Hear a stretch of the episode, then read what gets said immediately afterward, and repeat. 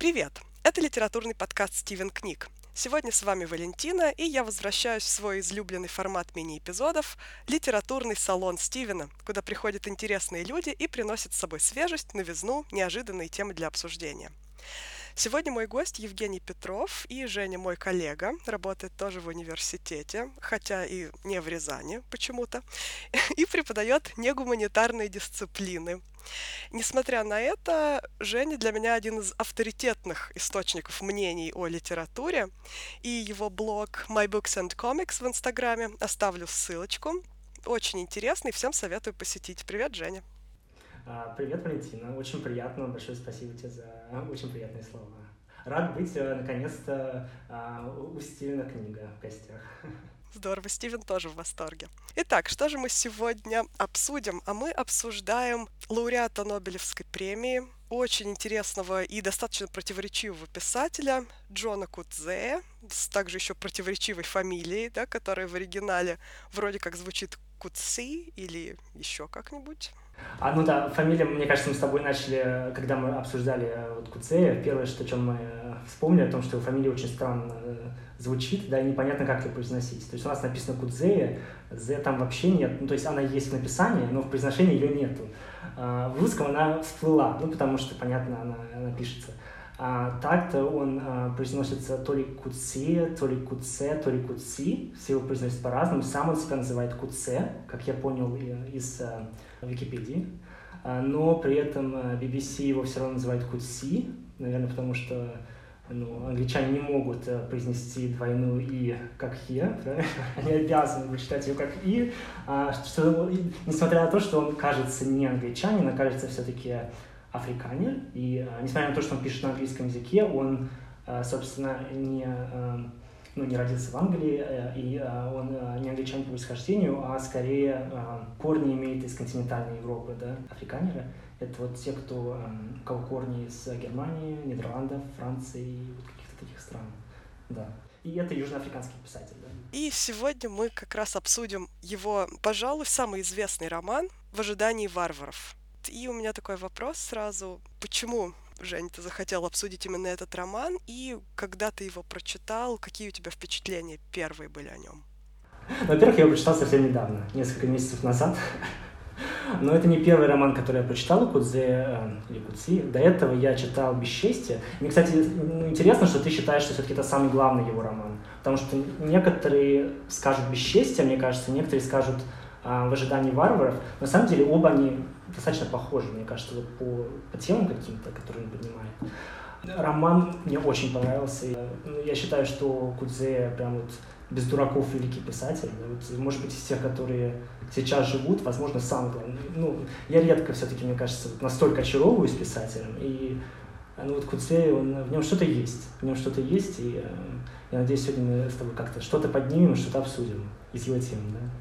Но я тоже надеюсь. Я читала «В ожидании варваров» достаточно давно, и подробности этого текста уже успели у меня из памяти выветриться достаточно прочно. Но ощущение осталось, и вот эти яркие впечатления, которые его текст оставляет спустя годы, это, пожалуй, марка величия великих писателей – «Бесчестие» я прочитала в прошлом году, и это тоже было просто эмоциональное потрясение, и далеко не каждая книга на меня производит такое впечатление. Не каждый писатель вообще способен так эм, органически круто написать книгу о чем-то настолько сложном, чтобы воспринималось очень просто и было понятно, мне кажется, даже каждому человеку, который совсем не погружен в те темы, которых он касается.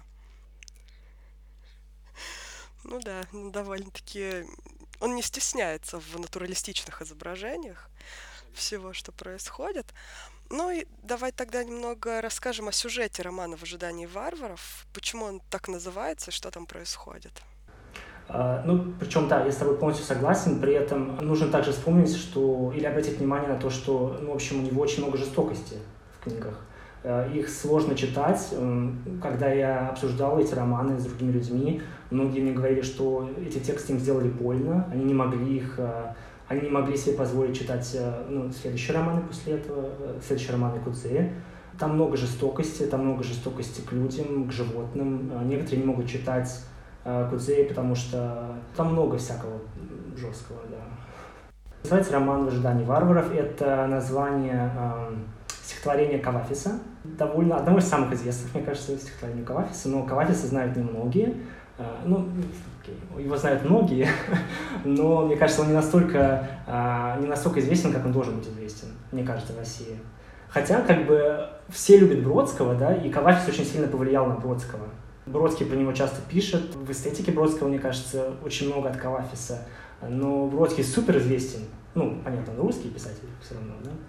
А Кавафис практически неизвестен. А, ну, собственно, мы отвлеклись. У него есть стихотворение в ожидании варваров о том, как э, в, кажется, Римской империи происходит э, разлад в городе.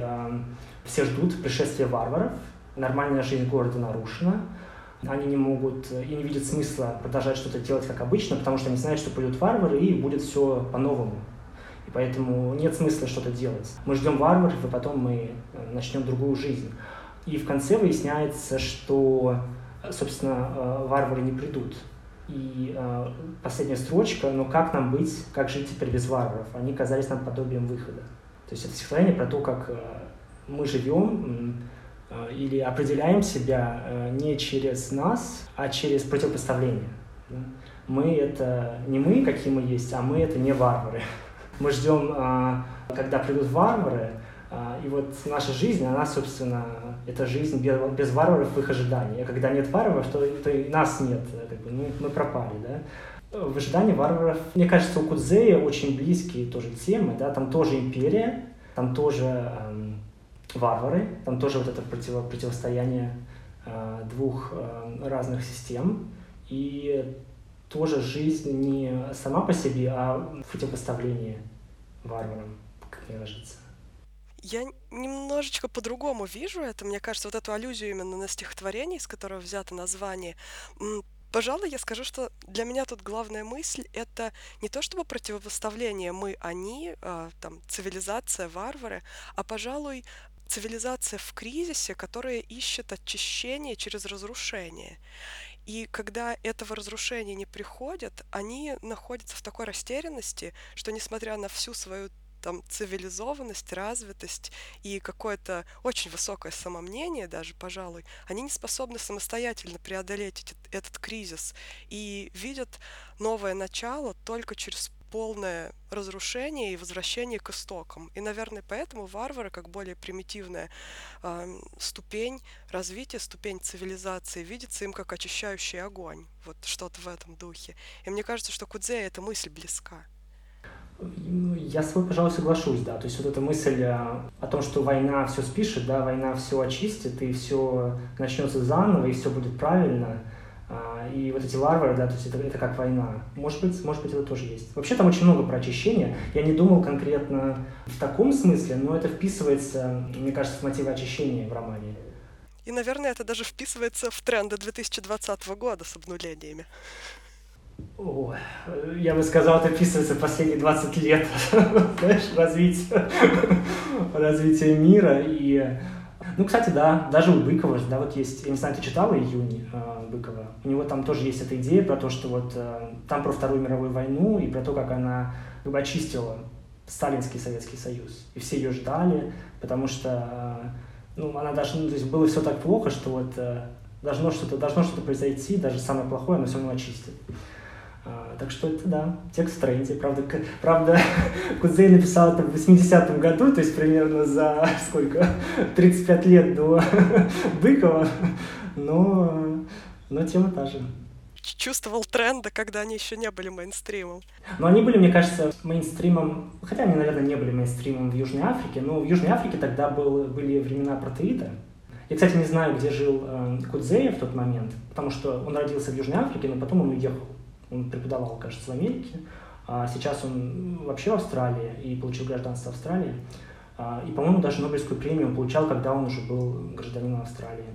Вот это противостояние их и нас, да, варваров и колонизаторов, а, империи и периферии империи. Понятно, почему про это писал Кудзей, да? Будучи гражданином Южной Африки, мы знаем, что происходило.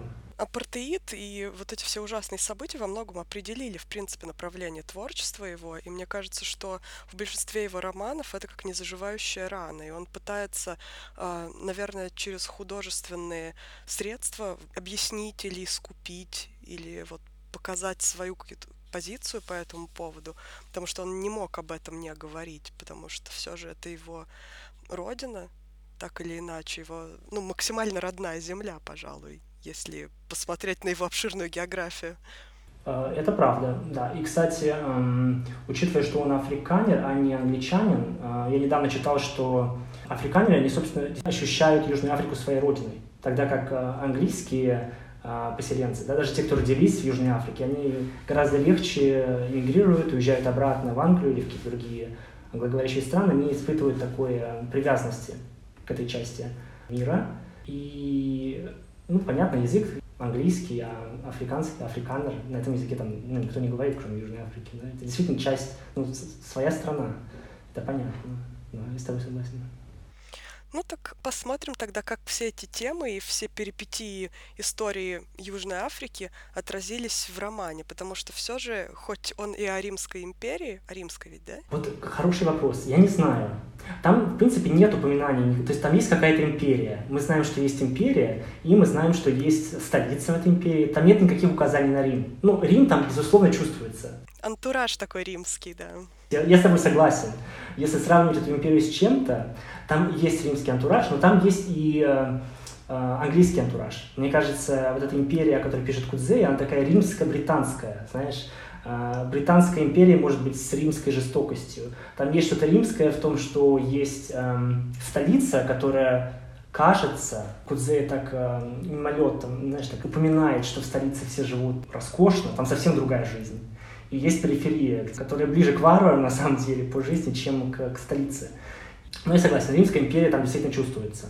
Магистрат, ну, хотя там есть полковник. Но ты чувствовала там Рим, да? Казалось, что это римский антураж, но когда ты говоришь именно про английскость, про британскость, то, возможно, можно сказать, что здесь ну, такая сферическая империя в вакууме, такая образцовая империя, одна штука, которая вбирает в себя самые интересные, самые яркие империалистические черты, наверное, от всех империй. Если поискать, там, возможно, мы найдем и что-нибудь от Голландии, которая тоже была очень мощной в свое время. О, да, и очень жестокой в Африке. А, Голландия, Конго или где-то, да, Голландия тоже наделала дел. Хотя нам кажется, что Нидерланды такая прекрасная развитая страна, да, и всегда и искусство там было замечательное, и возрождение, всегда они были самые лучшие, и ни на кого не покушались. На самом деле это не вполне так.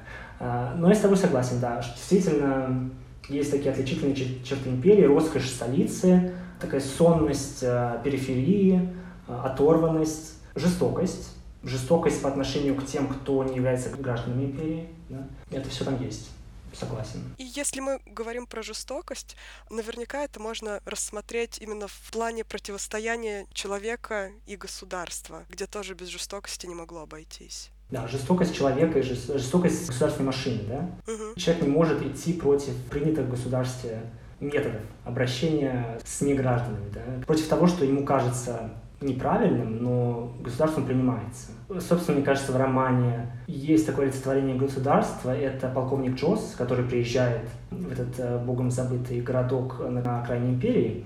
И есть олицетворение ну, человека, который, который пытается бороться с государством, это магистрат. Магистрат тоже часть империи. Собственно, он начинает, он глава этого городка, да, он управляет этим городком, а, но когда туда приезжает полковник Джосс, э, магистрат понимает, что эм, он не может принять методы империи.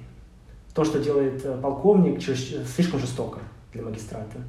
Магистрат э, делает все по-своему, и, в общем, ничем хорошим для него это, естественно, не заканчивается. Поменять он ничего не может, но, с другой стороны, и полковник тоже, как мы в самом конце увидим, в общем, тоже особо ничего изменить не может.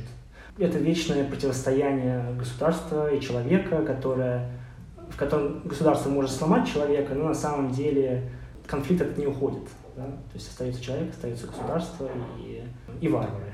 Варвары тоже никуда не уходят. Но и вот это постоянный маятник между мы, они, и вот эти категории мы, они все время колеблются. То есть вот этот городок, а, он противопоставляется то варварам, которых они опасаются, с одной стороны, с другой стороны, они опасаются своих же собственных властителей, своей собственной столицы, да, и вот того же полковника.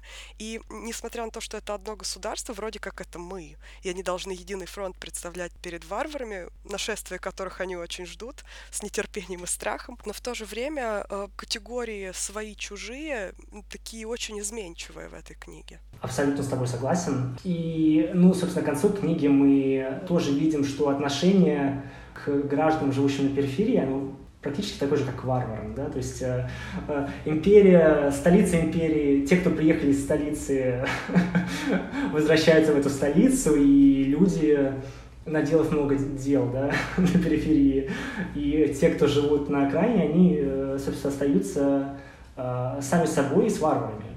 Они ближе к варварам, они э, больше коммуницируют с варварами, мне кажется. Когда все начинается, мы знаем, магистрат нам рассказывает, что каждый год а, варвары приходят в город, есть какие-то, происходит какая-то ярмарка, они обмениваются какими-то вещами. То есть есть какой-то какой ход вещей, который повторяется из года в год.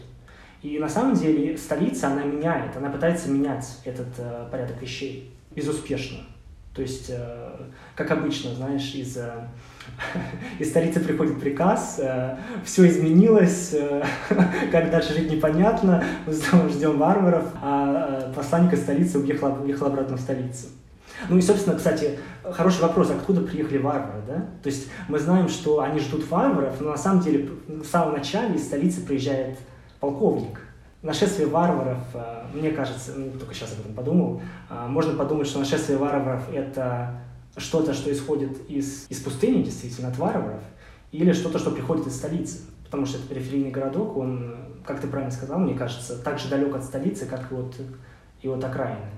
И когда уехал, когда варвары не пришли, или, может быть, когда они ушли, когда уехал полковник, непонятно, что делать дальше тоже. Вот это противоречивое ощущение, что полковник пришел, чтобы принять какие-то решения, чтобы э, стабилизировать какую-то ситуацию или собрать сведения, да, изначально он пытался выяснить вообще, что происходит. Э, он оставил за собой больше вопросов, чем ответов, естественно. И вот этот городок, по сути, как буферная зона. Варвары чувствуют себя там ну, достаточно спокойно, горожане чувствуют уже себя достаточно спокойно, потому что они привыкли к этому ходу вещей. И, пожалуй, для них гораздо больший стресс — это нашествие, да, нашествие полковника, чем нашествие варваров. По сути, когда мы говорим, когда ты говоришь о том, что приезжает э, полковник из столицы, пытающийся наладить э, состояние периферии, да, по сути, он приезжает бороться с мнимой угрозой, да, то есть у него есть какое-то ничем не оправданное ощущение и понимание того, что происходит на периферии. Uh, у него есть uh, вот этот мнимый, мнимый, страх, мнимый страх перед варварами, ничем не оправданный. И полковник со своими страхами и со страхами империи приезжает на окраину, пытаясь бороться с этим страхом, и в конечном итоге он в некотором смысле провоцирует да, то, то, чего они боятся. Они боятся войны с варварами, которые, ну, мы понимаем, не должно быть, по большому счету. Нет никаких предпосылок к этому но в конце все не, не, не так просто. Хотя все-таки нам кажется, что э, варвары э, также не, не интересуются этим поселением на конце пустыни, как и раньше, но война с варварами становится более э, вероятной, мне кажется, к концу, э, по сравнению с началом. Хотя с точки зрения столицы, в начале эта вероятность была наверное, выше, они приехали, они при, приехали туда бороться с этим, да. Наверное, здесь есть что-то от самосбывающихся пророчеств и о том, как, когда ты создаешь себе мнимую угрозу, да, она становится реальной в какой-то момент. Ну, ну здесь, пожалуй, мне кажется, работает то, что столица сама нагнетала напряжение, и, пожалуй, именно это начало провоцировать варваров на какие-то свои выводы, на какие-то свои действия, на какие-то свои решения. Потому что до этого действительно у них возможно, даже не было таких идей. Но нервная атмосфера, подготовка к эм, тому, чтобы отразить атаку, которая даже не планировалась, она, собственно, и, мне кажется, могла и спровоцировать эту атаку, а подать идею вообще о том, что можно, можно и напасть. Угу. Но, кстати, они не нападают, варвары в тексте, они не нападают ни на поселение, они даже не нападают на тех, а, полковник отправляется с рейдом в, в пустыню, где живут варвары, и возвращаются, почти никто туда не возвращается, а, но а, мы понимаем, что те, кто возвращается, они спасались не от варваров, они спасались от пустыни. Варвары не вступали с ними в бой. Они уходили от них, заманивали в пустыню, и с империей боролась пустыня, да? А не варвары.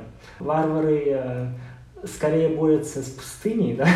они пытаются спастись а, от пустыни и от империи. Для них империя такая же, э, такая же природа, да? что-то неизбежное, что там всегда есть, и с чем бессмысленно бороться. От этого нужно укрываться, как-то спасаться, и оно само пройдет. Да? В какой-то момент оно само отхлынет. И э, мне кажется, здесь тоже есть смысл поговорить о цикличности, да? о цикличности времени, о том, что варвары вечны, варвары постоянно, да? они постоянно там живут. А э, столица, этот городок империи, он там, кажется, не первый, и, судя по всему, не будет последним. Э, магистрат э, раскапывает в свободное от э, правления городом время, он ходит в пустыню, раскапывает там какое-то место, где раньше было другое поселение. Он находит там какие-то таблички, которые он не может разобрать на языке, который он не знает. А, он видит, там жили люди, да, это было большое место, и там, кажется, жили не варвары, там, кажется, была другая империя. Или, может быть, та же самая, да, только очень давно а, в прошлом. И, видимо, как погиб тот город, так в какой-то момент Неизвестно, насколько из-за варваров, скорее из-за пустыни погибнет новый город. А варвары, варвары живут. Пустыни — это их естественная среда обитания. Им там хорошо и очень комфортно. А вот что еще интересно, здесь, пожалуй, а, методы варваров и империи немножечко отличаются. И варвары — это такое вечное ускользание, что очень сильно раздражает империю, которая привыкла действовать силой и каким-то образом подминать под себя, и ну, пытаться, по крайней мере, а, грубой силой подминать под себя, пытаться вступить с варварами в а, конфронтацию так или иначе. В то время как эм, вот это вечное ускользание самих варваров э, вызывает какую-то вечную фрустрацию империи, что вроде бы там всегда находятся и все время представляют собой вот эту скрытую угрозу. Все время за кадром потенциально что-то может случиться. И их это, естественно, не устраивает. Варвары не играют по этим правилам. Конечно, да. Но мне кажется, варвары в этом смысле действительно мнимая угроза. Да? Мнимую угрозу нельзя определить. ее нет. Поэтому, понятно, конечно, когда ты пытаешься ее схватить, она исчезает, и нужно придумать что-то новое, да? А были ли варвары, да? Кажется, варвары так не придут. И нужно что-то что -то, что -то делать опять, да? Нужно придумать новых варваров. Потому что они ускользнули, и, ну, кажется, этот метод уже не работает, да? Нужно придумать что-то новое. Для того, чтобы держать в тонусе империю. Потому что, ну, как иначе? И, возможно, как раз здесь приходит время для того, чтобы империя обновилась, но обновилась не за счет варваров, а обновилась за счет, может быть, каких-то внутренних изменений. И методы, которыми она пользуется, это диктатура, это абсолютное подавление при помощи жестокости, это требование абсолютного подчинения. Даже сам полковник понимает, что это очень плохо работает. И здесь похоже, что старый добрый кнут уже не экономит пряники, скажем так, а наоборот становится похож на петлю уже, на которой империя плавно подвешивает себя. Ну вот там не было пряников. Я там не увидел. Я там действительно не увидел пряников. Там были одни кнуты. Ну, они, они использовали максимально кнут, чтобы экономить пряники. Пряников было сэкономлено очень много. Непонятно, когда их будут раздавать, это правда. Но я с тобой согласен, там действительно используется очень жесткий метод управления. Да? Там империя не создает положительных стимулов для развития. Собственно, мы не уверены, да, что империя заинтересована в развитии. Полковник приезжает, потому что, э, кажется, есть опасность, исходящая от варваров. Они не приезжают, потому что там нужно под, больше поднять налогов или улучшить землю вокруг. И, собственно, когда э, мы видим, что к концу романа экономическое да, процветание города, если оно и было там какое-то, экономическое состояние города, оно ухудшается. Э, поля, которые э, возделывались около города, они затоплены, они э, больше э, не могут быть использованы. Э, кажется, там будет голод, э, начинается зима, э, посланники столицы уезжают, захватив последнее зерно.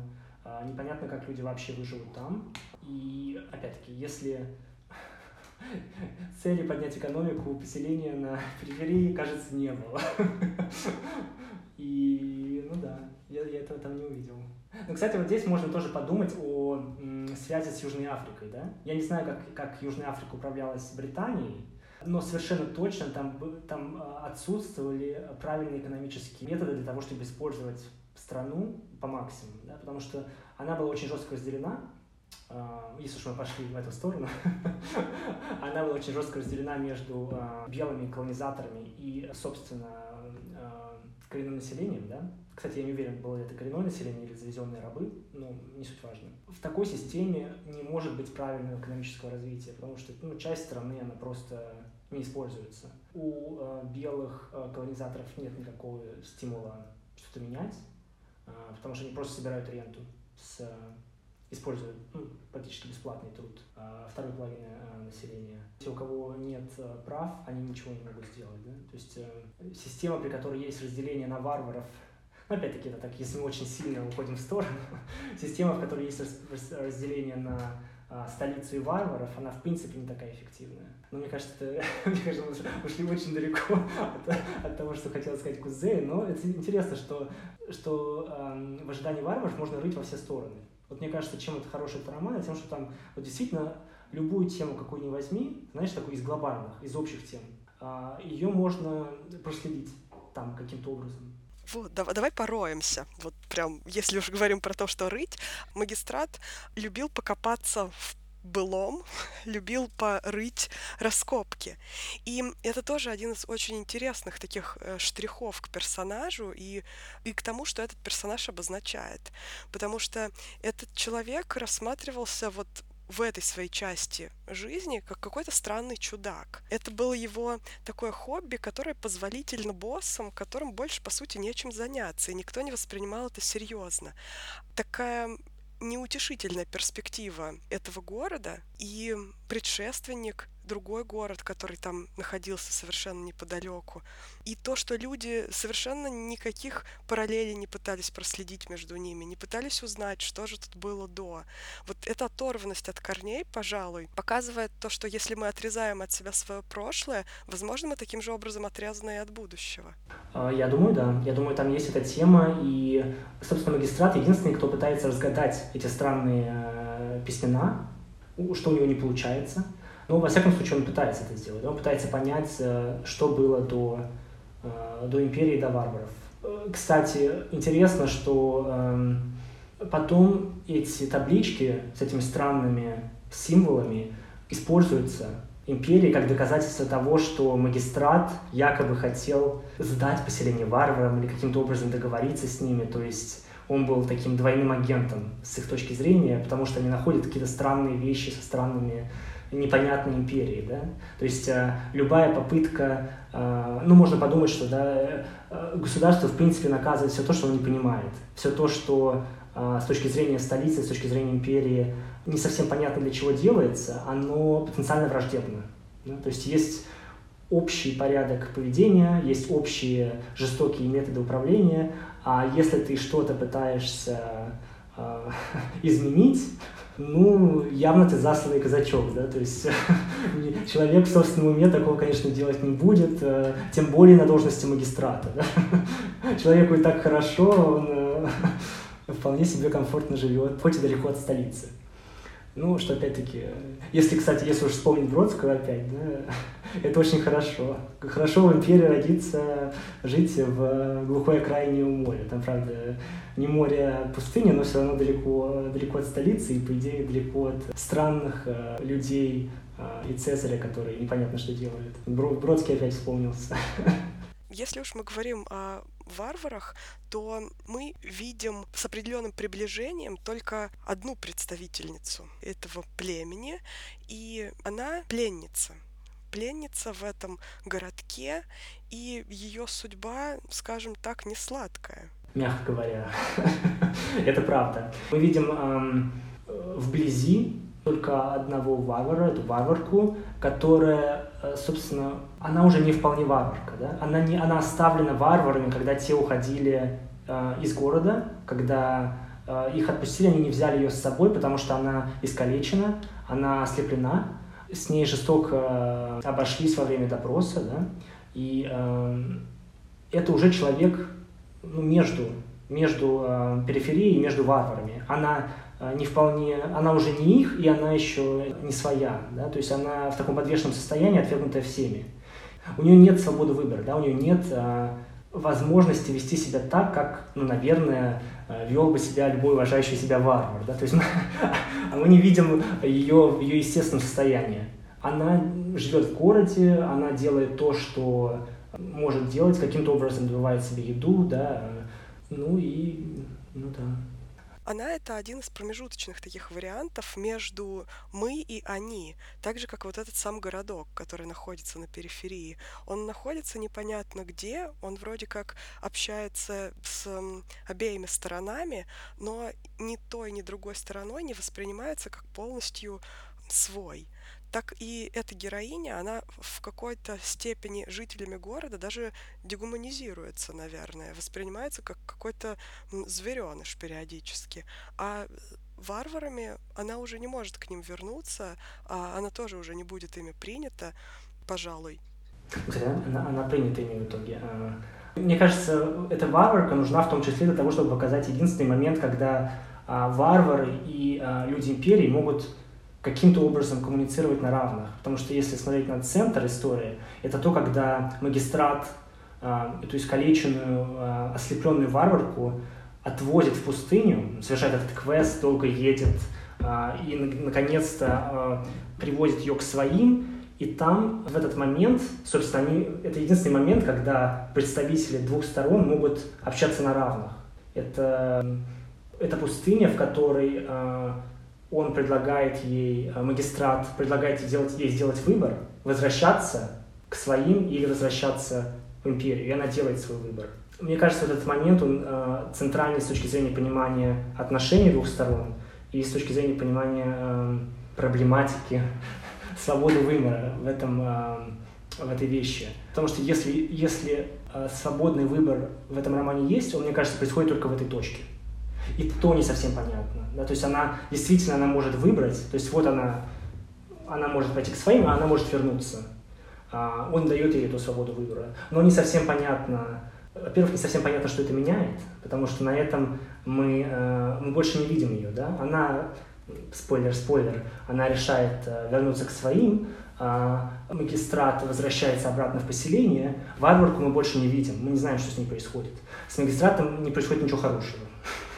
То есть мы не можем понять, мы предполагаем, что если бы варварка вернулась, скорее всего, ей бы тоже не поздоровилось, мягко говоря. То, что она ушла к своим, которые и так ее оставили, да, слепая а, и, э, в общем, а, хромая, она не может продвигаться, что она будет делать в пустыне?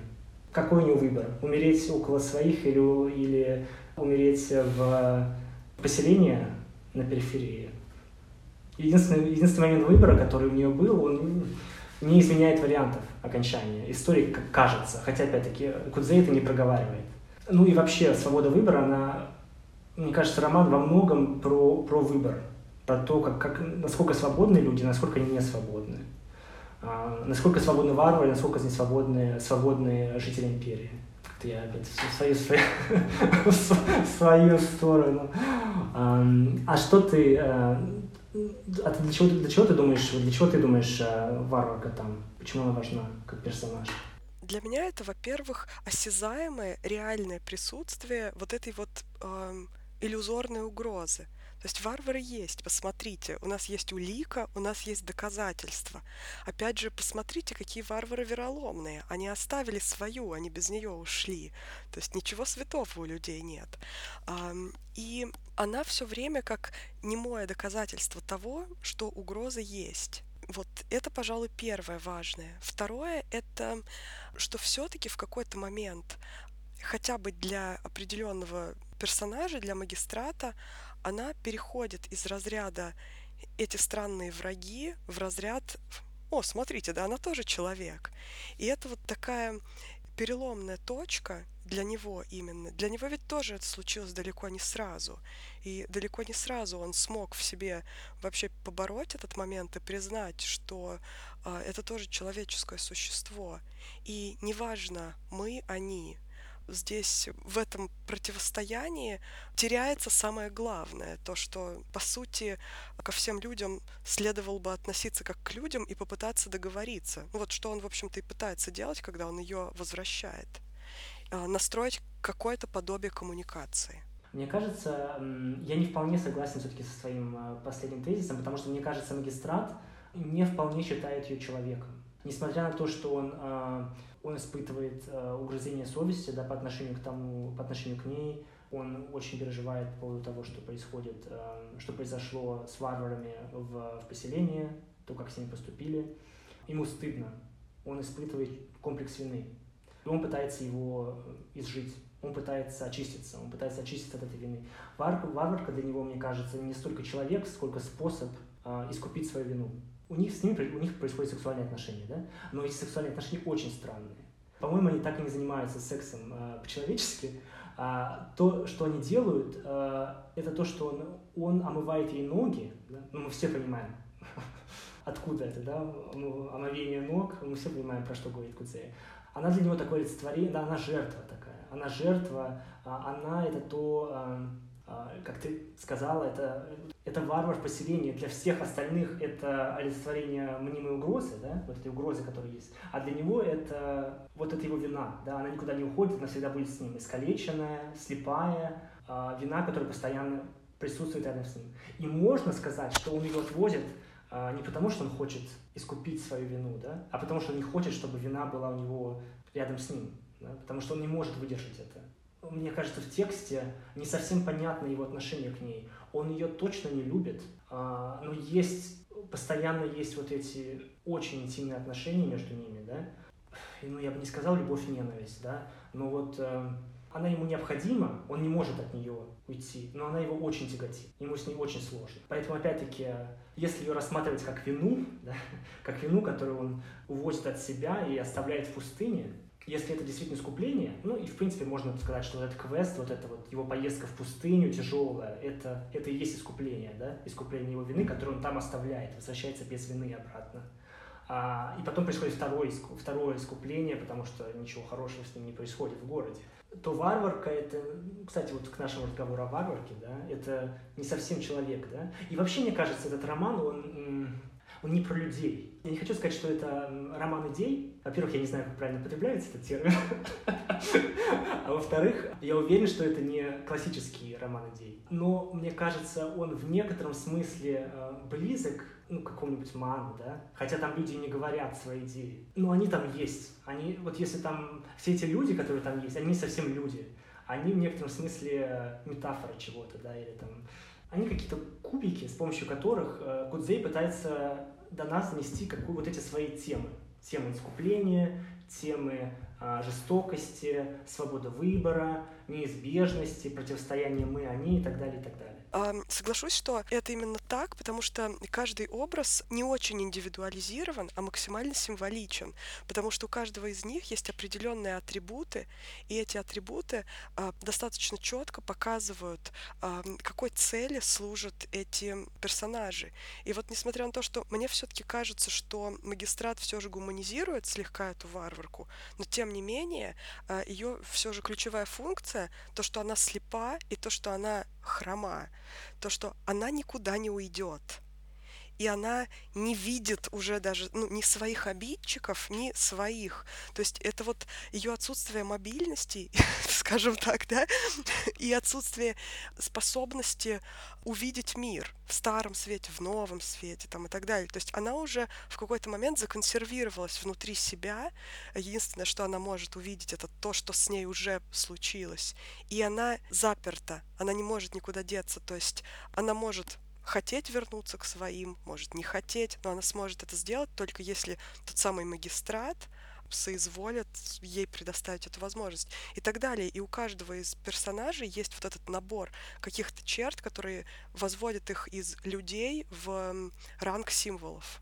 Да, я с тобой полностью здесь согласен. А, мне, кстати, немножко странно. Многим людям тяжело читать этот роман, потому что они воспринимают его чересчур близко к сердцу. Я не могу сказать, что мне было его тяжело читать. Именно потому, что я не воспринимал их как людей. Мне казалось, это это не совсем люди. Они слишком... Э, а, магистрат это такой, знаешь, э, сферический идеалист в империи в вакууме. Да? Варварка это такая очищенная, э, неопасная, верно подметила, лишенная свободы, свободы передвижения, э, отсутствие мобильности и социальной мобильности.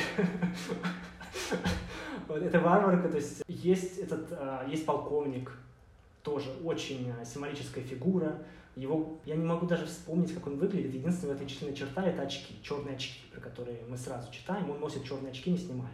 Кстати, это тоже интересно, как вот этот мотив ослепления, черных очков, и магистрат тоже почти не слепнет в итоге. Ну да, я согласен по поводу символов. Это такая притча, по большому счету. Но, но притчи, когда я говорю притчи, мне кажется, что знаешь, хороший роман притчи назвать не поворачивается язык, потому что, ну, притча это что такое притча? Я не знаю, алхимик. Вот притча, знаешь, то есть... Не, не, не будем. Не будем, не к ночи будет помянут. То есть в разговоре о Кудзее откуда-то всплыл алхимик. Вообще, что это было? Да. Ну просто, знаешь, хорошую притчу очень сложно написать, мне кажется. Чтобы она не стала алхимиком? Да, чтобы она не стала алхимиком. Вот э, в этом, вот, мне кажется, поэтому Куцеи дали премию. Да? Когда ты начинаешь говорить на такие общие темы, сложно не сказать, сложно не написать алхимика, сложно не сказать пошлость, знаешь? А Кудзей этого избегает. Он каким-то образом говорит вещи, которые, э, в общем-то, очевидные, да? В общем-то, про них говорили много раз. Э, и это не психологический роман. Но нам интересно узнать, что он скажет. Нам интересно, что он думает, Кудзея. Не только как он показывает, а что он думает, действительно. Я не знаю, как он это делает. Вот э, Кудзей такая загадка, на самом деле. Это правда, правда хороший писатель. Правда хороший писатель.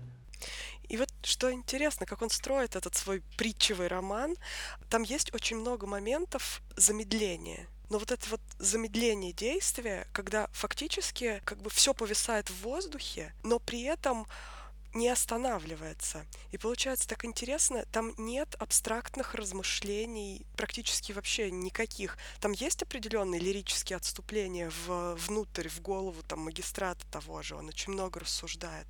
Но они все же не возводятся до абстракции философского романа. И это прекрасно. То, что кажется, что там все время происходит экшен. Но этот экшен происходит на, во-первых, очень ограниченном пятачке, а во-вторых, он все же в основном происходит в голове. В голове, ну, мне кажется, больше всего все-таки у магистрата в голове.